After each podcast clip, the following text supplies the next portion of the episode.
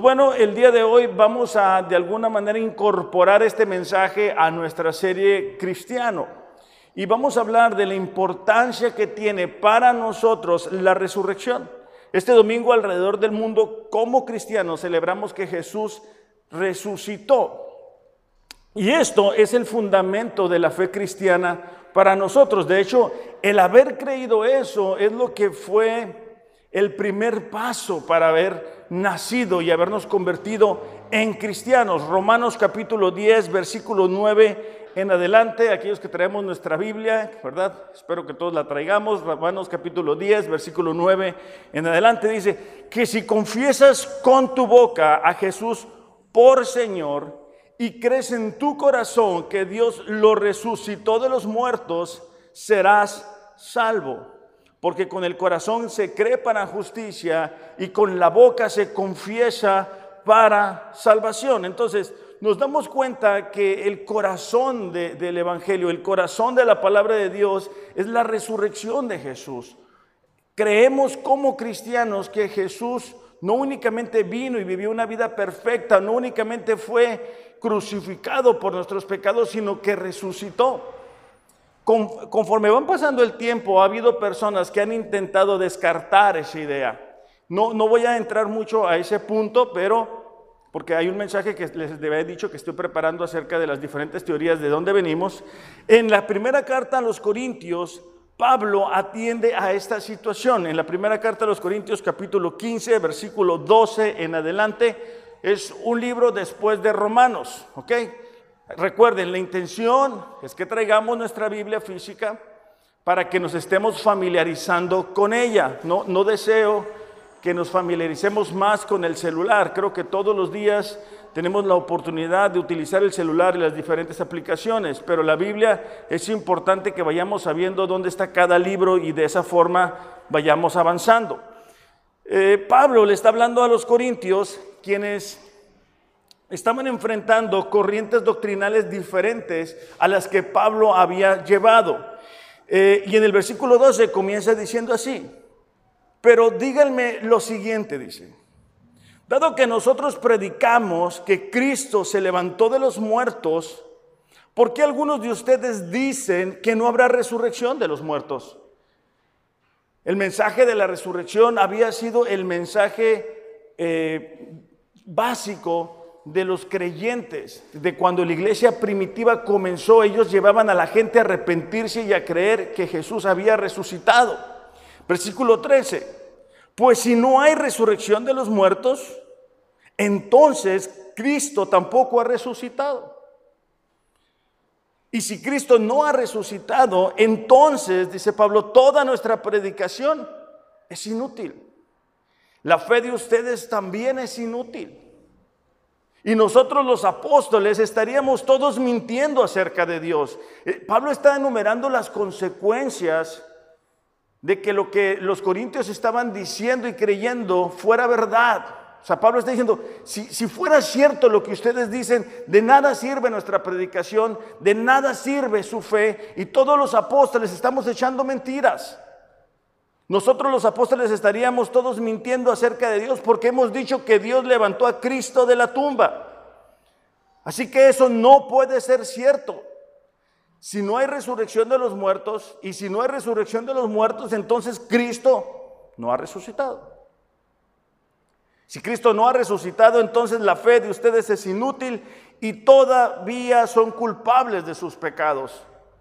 En ese caso, dice, todos los que murieron creyendo en Cristo están perdidos. Pablo estaba diciendo, nosotros, ahorita que Carlos lo hablaba, ¿verdad? Nosotros fuimos justificados delante de Dios gracias a que Jesús pagó por nuestros pecados en esa cruz. Pero somos justificados porque Dios le levantó de los muertos, demostrando así que ese sacrificio había sido aceptado. Y gracias a que ese sacrificio, sacrificio había sido aceptado, es que nosotros somos justificados, es decir, somos perdonados, tenemos la oportunidad de ser aceptados delante de Dios por el sacrificio que Jesús hizo. Cuando Juan el Bautista se encuentra con Jesús, dice, he aquí el Cordero de Dios que quita los pecados del mundo. En el Antiguo Testamento, Se llevaban sacrificios para cubrir los pecados. En el nuevo pacto es Jesús pagando una sola vez y por todas por todos los pecados.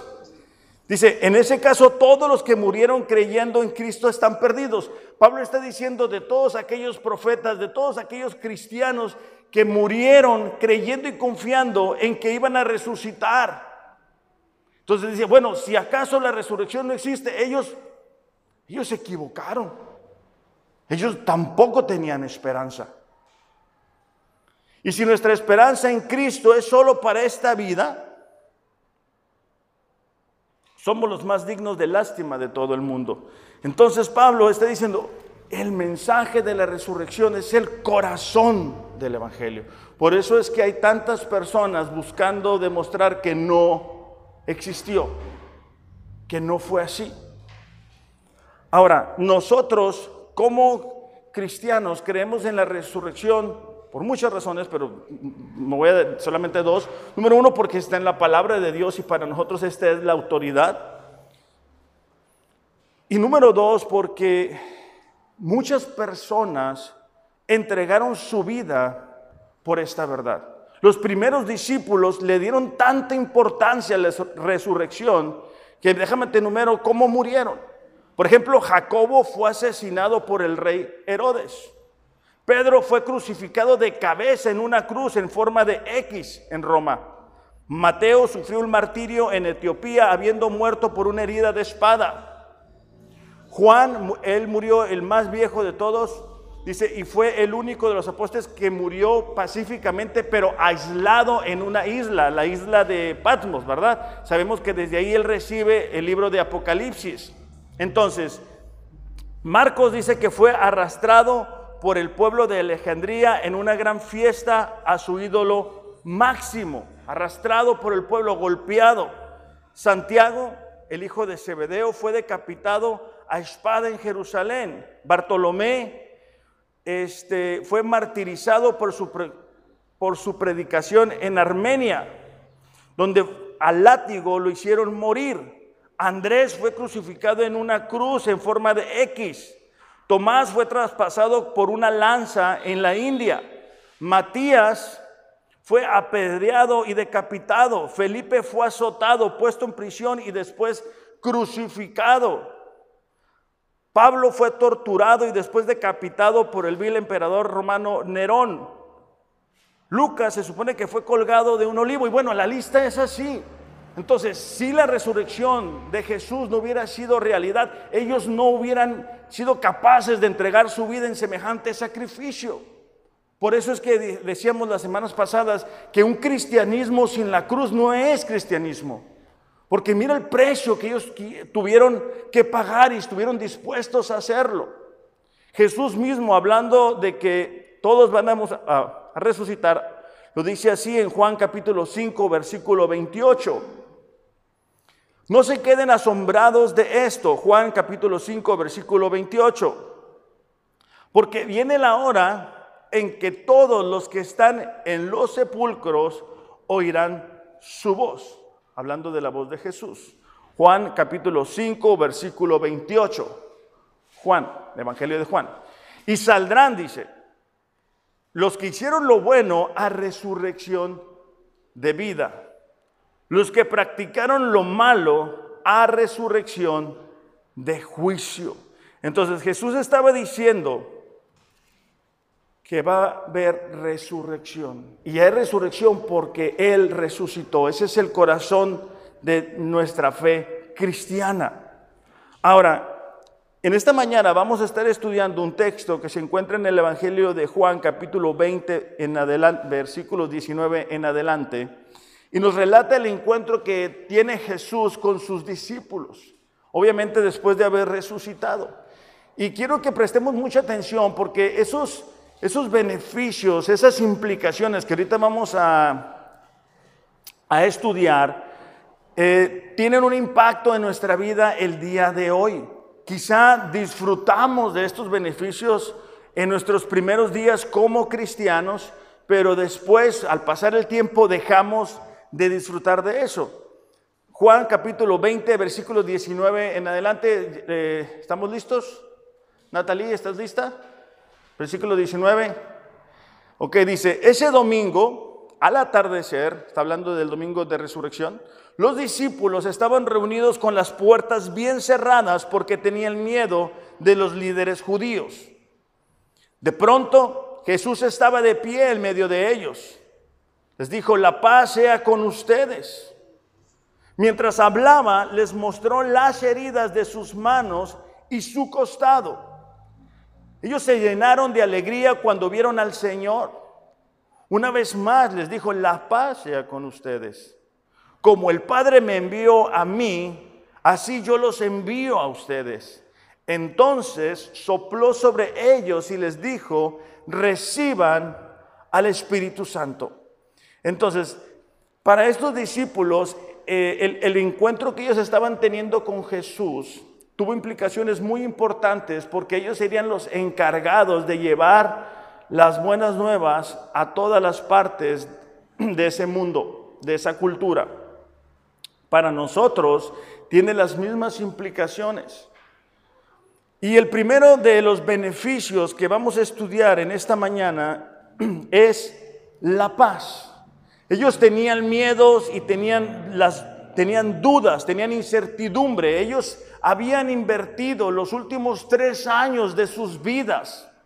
Habían entregado lo que hacían antes por seguir a Jesús, por convertirse en sus discípulos. Le habían visto ver, hacer, perdón, milagros una y otra vez, sanar a personas, convertir el agua en vino. Y de repente se encuentran ante una nueva realidad. La realidad es de que Jesús había muerto. Ellos tienen miedo, ellos tienen inseguridad, ellos no saben lo que va a pasar, ellos en ese momento no saben si, si quizás se habían equivocado. Así que ellos se encuentran muy, muy inseguros. Juan capítulo 20, versículo 19 dice, la paz sea con ustedes. Yo quiero que tú te recuerdes cuándo fue ese día en que tú rendiste tu vida a Jesús. ¿Cómo era tu vida antes de haber rendido tu vida a Jesús? La mayoría de nosotros experimentábamos todos menos paz. El mundo tiene un concepto de la paz que es Ah, me voy a ir de vacaciones, necesito olvidarme de mis problemas, necesito irme lejos. Hay otras personas que practican el yoga u otro tipo de cosas así que se quieren vaciar, ¿verdad?, de toda la energía negativa. Pero el, problema es de que vuelven a su realidad y vuelven a experimentar lo mismo. Y aquellos que hemos intentado irnos de vacaciones para tener paz, venimos con todo menos paz y con más deudas y menos sentimos paz. La ausencia de la paz produce confusión. Cuando tú no sientes paz en tu corazón, sientes confusión, no, sabes qué decisiones tomar, no sabes qué es lo correcto. No sabes si darle para la derecha o para la izquierda. No sabes si aceptar esa propuesta de trabajo o no aceptarla. La ausencia de paz también produce temor, inseguridad. Ahora que eh, eh, experimentamos a nivel mundial la cuestión del coronavirus, mucha gente perdió su paz. Mucha gente se llenó de miedo, se llenó de inseguridad, se aisló totalmente. Pero nosotros como cristianos, aún en medio de, ese tipo de situaciones que van más allá de nuestra capacidad de controlar, tenemos la posibilidad de experimentar paz. Cuando no tenemos paz no sabemos tomar buenas decisiones. Cuando no tenemos paz nos sentimos solos. Sentimos que las circunstancias nos aplastan, tenemos inseguridad e incertidumbre en todo momento. La paz basada en cosas externas se pierde cuando esas circunstancias cambian. Es decir, si yo tengo paz cuando tengo dinero, cuando se me acaba el dinero, ya no tengo paz. Si yo tengo paz cuando me va bien en el trabajo y me cambian del trabajo, ya no tengo paz. Si yo tengo paz cuando tengo una buena relación con X o Y persona y esa relación a lo mejor no está bien, entonces ya no tengo paz. No podemos entregar nuestra paz a circunstancias externas. La razón que yo te decía que te pudieras recordar en ese momento en el cual tú rendiste tu vida a Jesús es porque la mayoría de nosotros estamos bien en problemados. Estamos enfrentando situaciones muy difíciles. Alguien nos habló de Jesús, escuchamos de Jesús y experimentamos de la paz. La Biblia lo describe como la paz que sobrepasa todo entendimiento, no porque no hay problemas, sino porque en medio de los problemas podemos experimentar de la paz, creer y confiar que Dios está en control, creer y confiar que Dios nos ama, creer y confiar que Dios está al pendiente de nosotros. Jesús en Juan capítulo 16, versículo 33 dice así, les he dicho todo lo anterior, hablando de todas las enseñanzas que Jesús les había relatado, para que en mí, dice, tengan paz. Así que en el mundo tendrán muchas pruebas y tristezas. Anímense, porque yo he vencido al mundo. Me gusta este texto porque habla de que vamos a tener pruebas y tristezas, vamos a enfrentar situaciones complicadas. Personas a lo mejor nos van a lastimar, personas quizá no van a ser agradecidos con nosotros. Quizá las cosas en el trabajo no todo el tiempo van a marchar como nosotros queremos que marchen. Pero Jesús dice, ¿sabes qué? Confíen en mí. Pero también habla de, les dice, ¿verdad? Les he dicho todas estas palabras y por eso es que volvemos al mismo punto. Hay que leer la Biblia todos los días, alimentarnos de la palabra de Dios. Muchas personas no tienen paz, ¿por qué? Porque leen todos los noticieros, todos los de esos de, Facebook, todo es, de todo eso se alimentan y así no vamos a poder tener paz. En Romano, no lo busquemos nada más para que sepamos, en Romanos capítulo 5 habla de que Jesús pagó para que pudiéramos tener paz. Es decir, Él paga por nuestros pecados y nosotros podemos tener paz con Dios. Ya no somos enemigos, ya no somos ajenos a Dios. Ahora ya tenemos una relación con Él. Juan capítulo 14, versículo 27 me estoy yendo un poquito rápido porque ahí están una hoja o dos hojas después, ¿ok? Les, les dejo un regalo, paz en la mente y en el corazón. La paz que yo doy es un regalo que el mundo no puede dar. Así que no se angustien ni tengan miedo. Hay personas que buscan alcanzar la paz tomando alguna bebida o alguna sustancia, olvidarse de todo. Pero eso no es la paz que Dios nos da a nosotros como cristianos. Ahora, tampoco es una paz que nos lleva a cruzarnos de brazos y no hacer nada. La paz nos lleva a decir, ¿sabes qué? Escucha mis palabras. Hace tiempo eh, Carlos tuvo la bendición de ir a mi casa y experimentar lo que son dos niños hermosos, pero tremendos. Y en esos momentos tú no puedes experimentar la paz. ¿Verdad, Carlos? Yo le decía, Carlos, ¿cuándo vas a volver? ¿Quién sabe? Yo creo que no ha vuelto desde entonces, a estar en, recuperación todavía. Cuando tú tienes a niños así, o tú tienes muchas voces hablándote, no puedes experimentar la paz. Pero cuando tú sabes que yo no voy a escuchar las circunstancias, yo no voy a escuchar las voces negativas, yo no voy a escuchar el pasado, yo no voy a escuchar la incertidumbre, el miedo, todo eso, yo voy a escuchar lo que Jesús me está diciendo. Esa paz va creciendo. Podemos disfrutarla más. La paz sigue siendo la misma, pero nosotros nos conectamos a esa fuente de paz. Pero es algo que tenemos a nuestro acceso, es algo que está disponible para nosotros, es algo que estaba disponible para estos discípulos que tenían mucho miedo, que no sabían lo que iba a suceder con ellos. Fueron discípulos que fueron capaces de llevar el Evangelio a costo de sus propias vidas. El segundo beneficio que encontramos en este texto es alegría o gozo. Juan 20:20 20 dice, mientras les hablaba, les mostró las heridas de sus manos y su costado. Ellos, dice, se llenaron de alegría cuando miraron al Señor. Cuando nosotros tuvimos ese encuentro con Jesús, en la primera vez, algo que debió llenar nuestro corazón es alegría.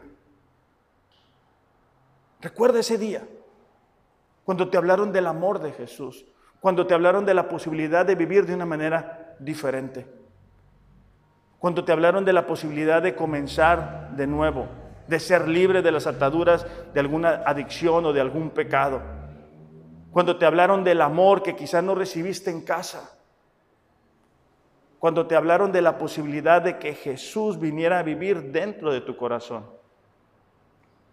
Esa alegría fue la que llenó los corazones de los discípulos cuando se reencontraron con su maestro. Ellos estaban encerrados porque no sabían si iban a ir por ellos. Ellos quizá asumieron, bueno, ya mataron a Jesús, ahora vienen por nosotros. La alegría es una felicidad que está basada en las promesas divinas que no cambian. Es una conciencia de bienestar que se experimenta cuando sabes que todo está bien basado en tu relación con Dios.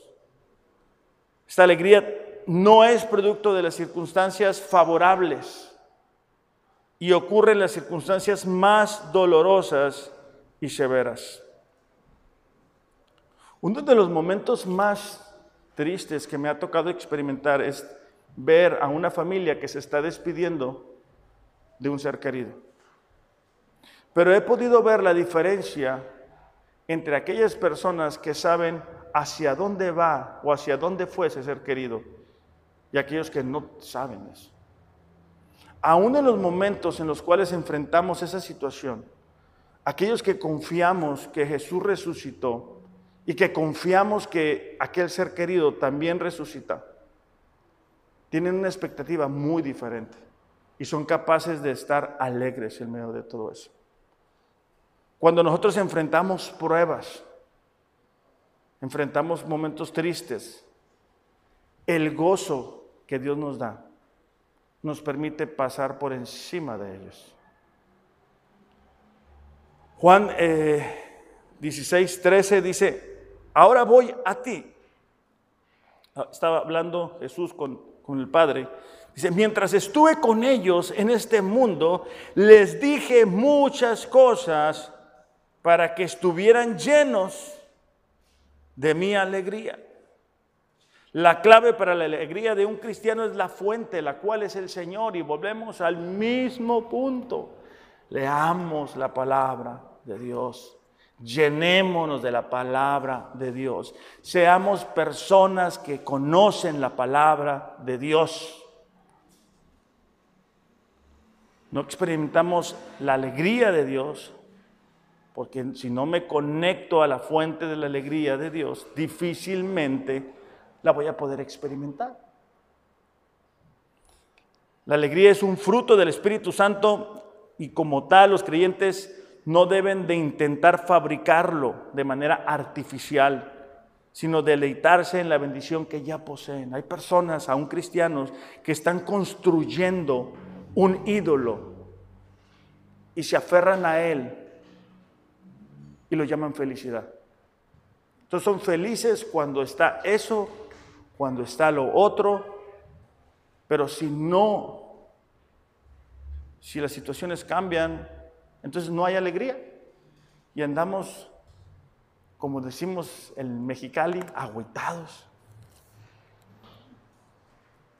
Nosotros como cristianos no debemos andar así. Nosotros debemos de tener alegría, gozo en nuestro corazón, saber que tenemos una esperanza, saber que no importa lo que venga a nuestras vidas, Dios está en control, que no hay algo que llegue a nuestras vidas que no haya sido filtrado por Dios, que aún las pruebas más difíciles tienen un propósito en nosotros, que es moldear nuestro carácter, hacernos a semejanza a Jesús. Que así como los pajarillos son cuidados por Dios, Dios cuida de nosotros. Eso proviene de tener una relación con Dios, esa alegría, esa confianza, esa seguridad, ese sentido de protección. Entonces son dos beneficios que esos discípulos experimentaron.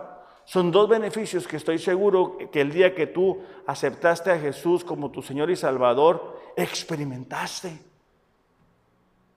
Pero muchas veces es como, híjole, no sé cómo decirlo esto en, palabras normales, pero como llamarada de petate. O sea, un momento nada más. Este, y ya después no.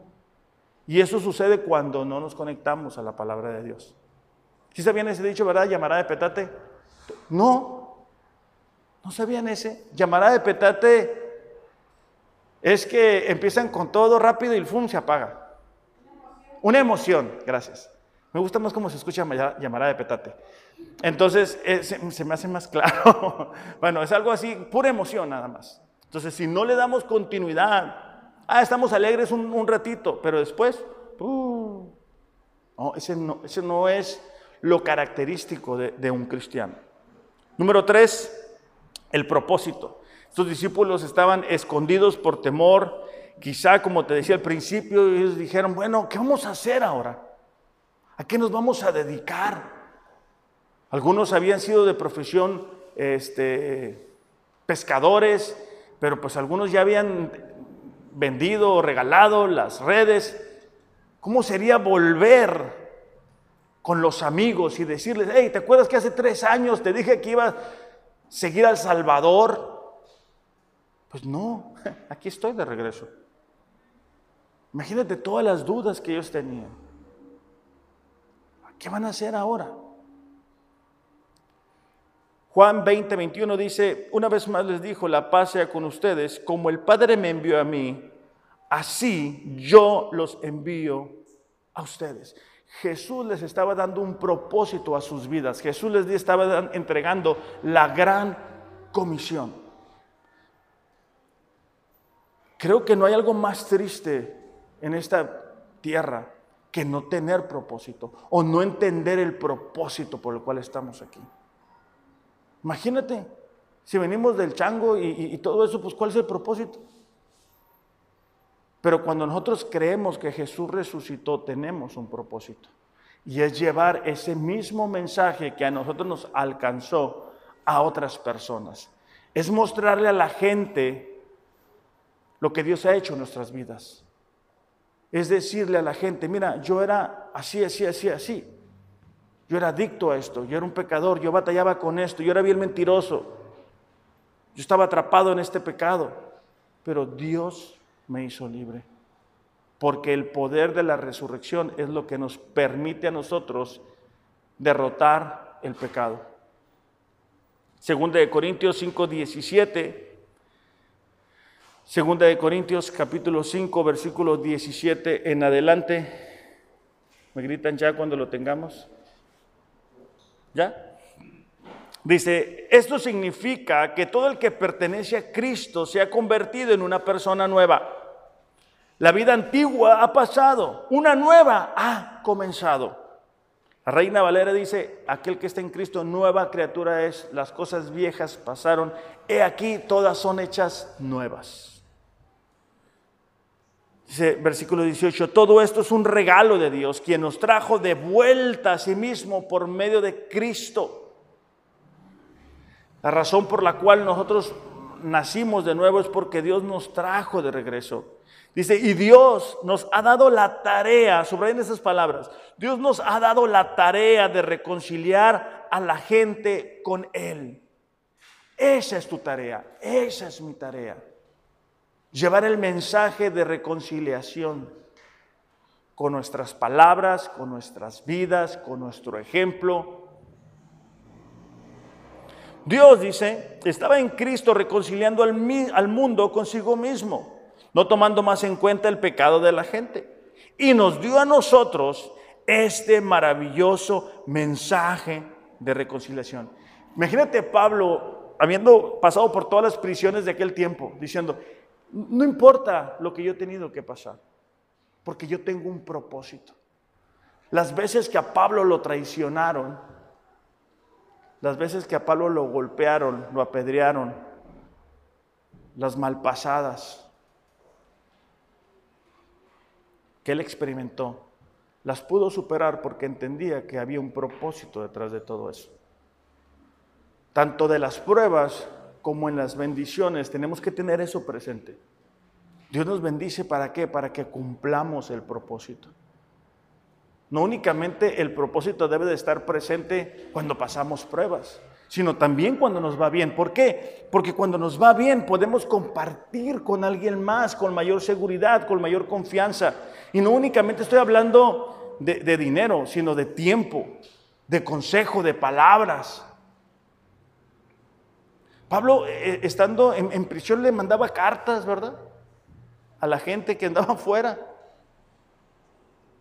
Muchas veces nosotros batallamos para detenernos unos minutos y decir, hey, ¿sabes qué? Me da gusto verte, me, me, da gusto verte comprometido, me da gusto verte comprometida. Oye, ¿qué onda? ¿Necesitas que ore por ti acerca de algo? Esa unidad delante de la gente que no conoce a Dios habla del cambio que ha sucedido en nosotros. Versículo 20 dice, así que somos como, perdón, así que somos embajadores de Cristo. Dios hace su llamado por medio de nosotros. Un embajador es un representante de un país en otro país. Nosotros estamos aquí en la tierra, pero somos embajadores de Cristo. No nos llevamos por los valores del mundo. No vamos con la corriente del mundo. Aquí representamos a Dios. Hablamos, dice, en nombre de Cristo cuando les rogamos, vuelvan a Dios. Ese debe de ser nuestro mensaje. Eso es lo que debemos de estar haciendo intencionalmente, hablarle a la gente con palabras, hablarle a la gente con nuestra conducta, no quita una cosa a la otra. Muchas veces decimos, no, que, mi, testimonio hable, no, también tienes que hablar con nuestra boquita y decirle, ¿sabes qué? ¿Cómo estás? En Dios hay esperanza, tú puedes.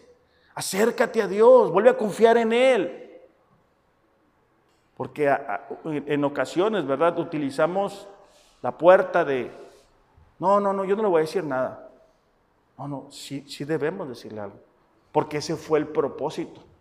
Imagínate los primeros cristianos, lo, de la iglesia primitiva, habiendo dicho, no, pues que nada más nos vean. No, Pablo se pone en un lugar y proclama las buenas nuevas y lleva a la gente a decirle, ¿saben qué? Ustedes crucificaron al Creador y el Hacedor de la vida, pero arrepiéntanse porque Él resucitó. Lo mismo deberíamos de hacer nosotros. El cuarto beneficio que recibieron estos discípulos y que nosotros también lo hicimos es 2021, entonces sopló sobre ellos y les dijo, reciban el Espíritu Santo. Cuando nosotros recibimos el Espíritu Santo, recibimos el poder de vivir de una manera diferente. recibimos a Jesús mismo. Por eso es que podemos dejar de mentir, por eso es que podemos dejar de ir a ciertos lugares, por eso es que podemos dejar de ver ciertas cosas, por eso es que podemos amar a nuestra esposa como Cristo amó a la iglesia. ¿Por qué? Porque tenemos el poder de Cristo habitando en nosotros. No debemos de justificarnos y decir, no, pues ya sabes que yo no soy así. No, tú no eres así, pero Cristo es el que habita dentro de nosotros. Estos discípulos tuvieron el poder de vivir de una manera diferente, de proclamar el mensaje a toda una cultura y nosotros deberíamos de hacer lo mismo. Hechos 1.8 dice, pero recibirán poder cuando el Espíritu Santo descienda sobre ustedes serán mis testigos y le, hablarán a la gente acerca de mí en todas partes. Jerusalén, Judea, Samaria y hasta los fines, perdón, hasta los lugares más lejanos de la tierra. La capacidad de hacer cosas extraordinarias para personas ordinarias es la presencia de Dios en nosotros. Pero si yo no trato bien a mi familia, hablándole a los hombres, si yo no trato bien a mi esposo, si yo no trato bien a mis hijos, estoy echando por tierra el mensaje de salvación. Si yo sigo viviendo en pecado, si yo sigo atrapado por lo mismo, no es porque no pueda vivir de una manera diferente, es porque no quiero vivir de una manera diferente. ¿Por qué? Porque el Espíritu Santo, el Espíritu que levantó a Jesús de entre los muertos, habita en nosotros. Si yo no me levanto antes para orar, no es porque no puedo, es porque no quiero. Segunda de Corintios 3:18 dice, así que todos nosotros, a quienes nos ha quitado el velo, podemos ver y reflejar la gloria del Señor. Pablo estaba diciendo a los corintios, nosotros podemos ver al Señor, podemos tener una relación con Él. Hay gente que cree que conoce a Dios, pero su, su vida nada que ver. Y reflejar, es decir, cuando nosotros nos acercamos a la palabra de Dios, cuando nosotros miramos los cambios que debemos de hacer, yo veo la verdad pero también reflejo la verdad. Comienzo a tratar a mi esposa o a mi esposa de una manera diferente. Comienzo a tratar a mis compañeros del trabajo a una manera diferente, a las personas a mi alrededor de una manera distinta. Dice, el Señor, dice, quien es el Espíritu, nos hace más y más parecidos a Él a medida que somos transformados a su gloriosa imagen y caemos en el mismo punto. Tenemos que leer la palabra. Tenemos que permitir que la palabra entre a nuestro corazón.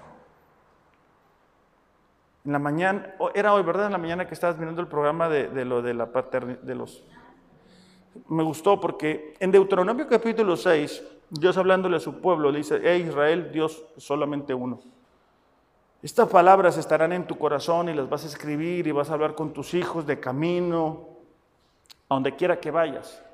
Pero eh, eh, la manera en que este pastor lo estaba aplicando es decir, ¿sabes qué? Tú tomas a tus hijos y les das los principios bíblicos que se apliquen a la situación que están enfrentando.